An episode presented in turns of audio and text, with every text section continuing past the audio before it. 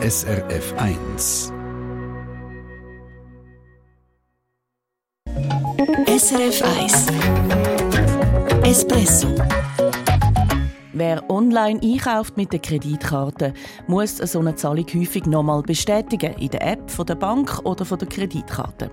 Zur Sicherheit, aber eben nicht immer. Warum ist das so und vor allem ist das trotzdem sicher? Klären wir. Und Bratpfanne im Test, und zwar sättig mit einer Keramikbeschichtung. Nummer zwei von neun können es mit einer guten Teflonpfanne aufnehmen. Einen guten Mittwochmorgen am Mikrofon Martina Schneider. Ein Pulli, ein Flugticket oder Druckerpatronen kann man alles ziemlich einfach mit der Kreditkarte oder Debitkarte online posten.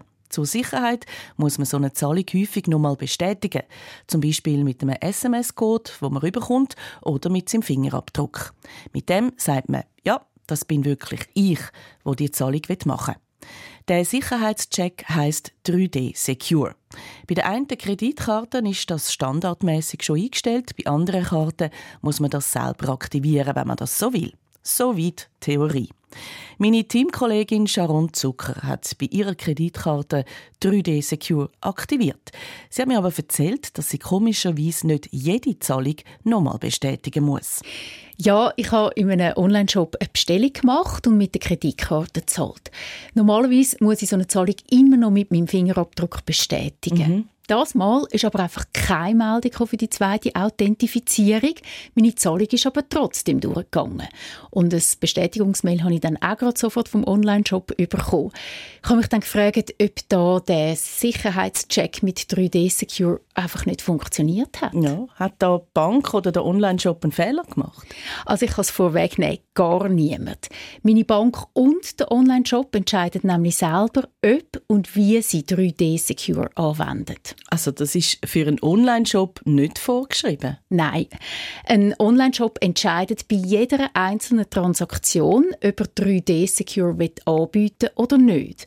Wenn nicht, dann gibt es keine zweite Authentifizierung. Und das gilt nicht nur für Online-Kleider oder Möbelläden, sondern für alle Webseiten, wo ich etwas mit der Kreditkarte zahlen kann. Das ist aber noch nicht alles. Nachher sagt auch noch die Bank oder die Kartenherausgeberin, wie das 3D-Secure bei ihnen abläuft. Also die haben auch verschiedene Möglichkeiten? Richtig. Es gibt die Stark-Authentifizierung und nennen wir es die vereinfachte Authentifizierung. In der Fachsprache Fachsprache heißt das frictionless.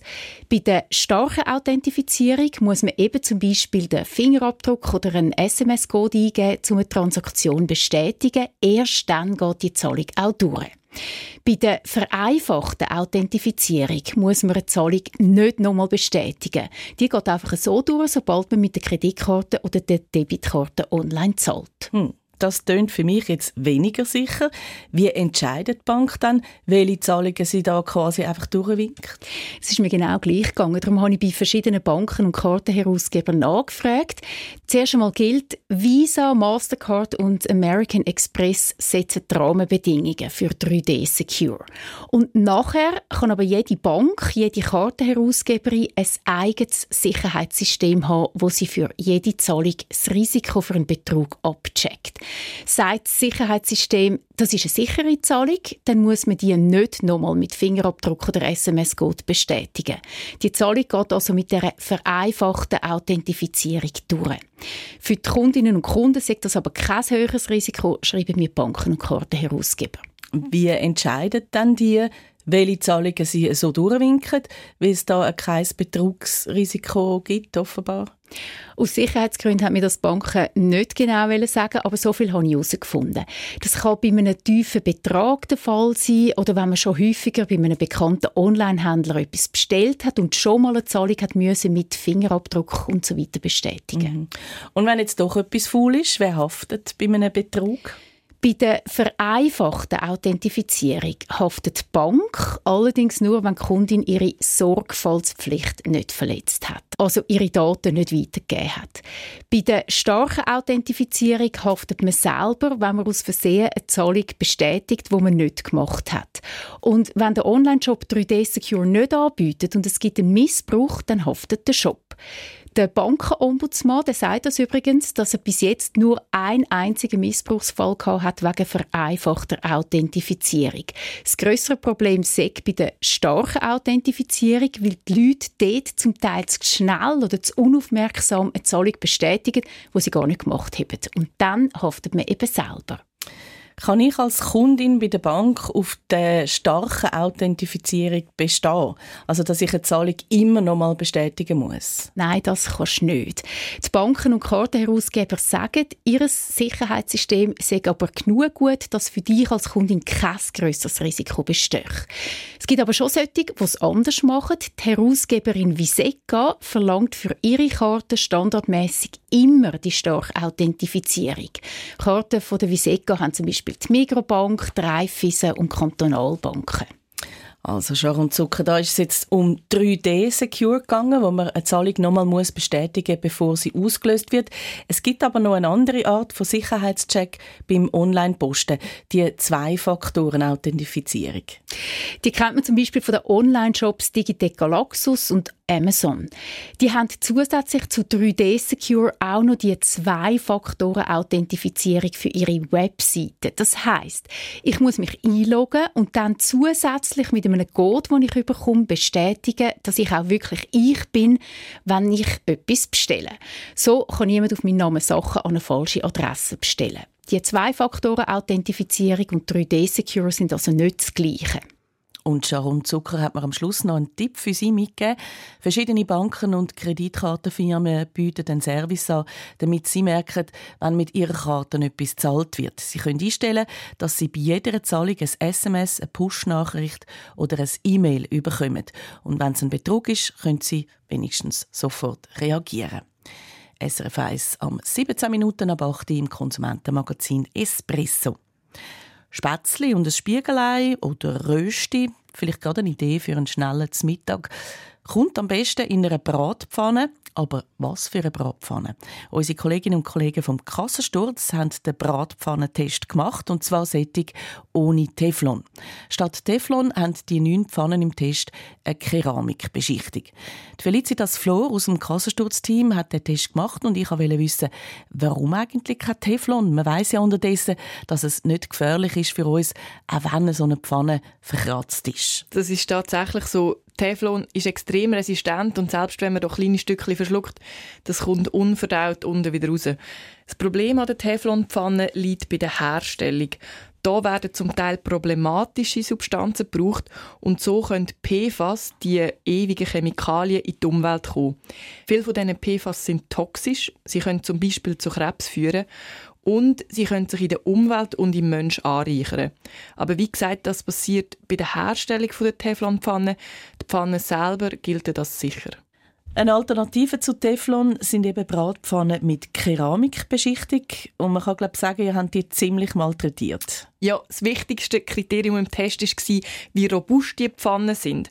Und für das hat die Laborantin Stahlkugeln und ein Schleifmittel, so eine Art Sand, in die Pfanne da und sie dann auf einer Platte gerüttelt. Natürlich alles streng kontrolliert.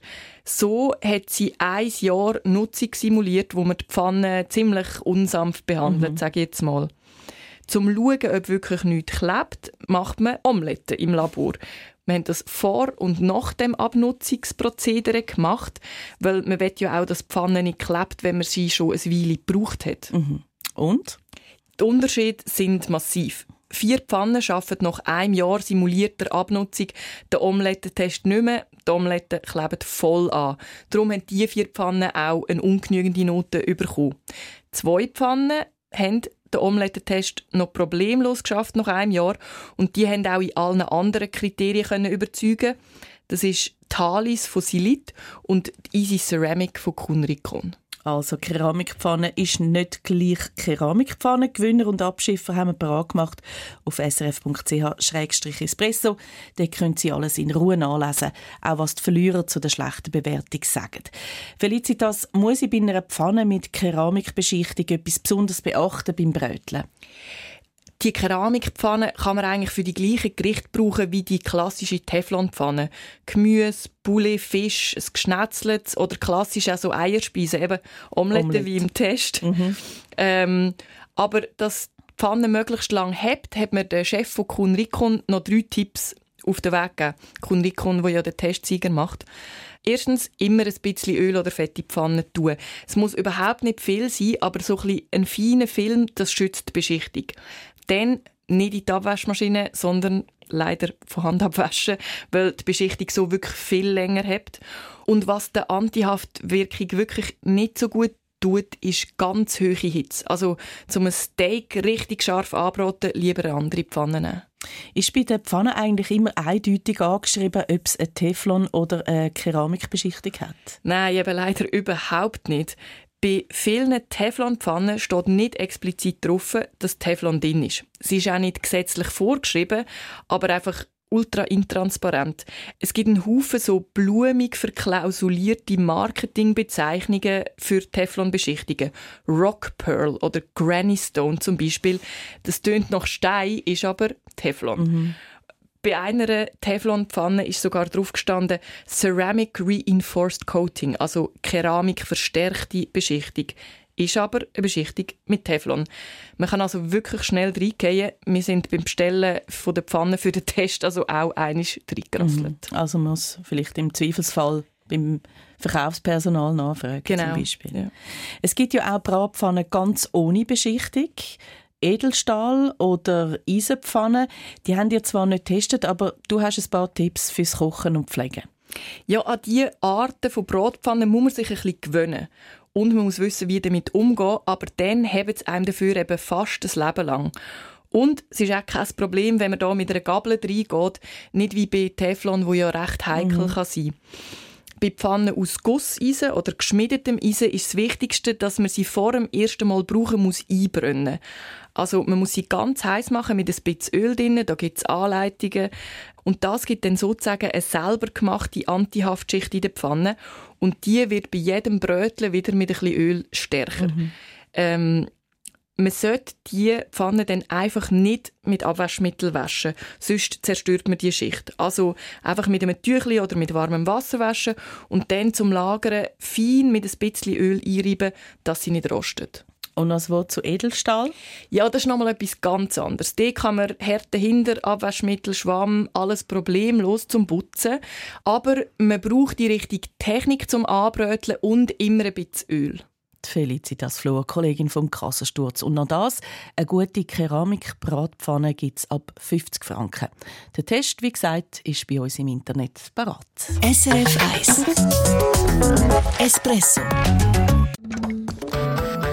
eine Sendung von SRF1. Mehr Informationen und Podcasts auf srf1.ch.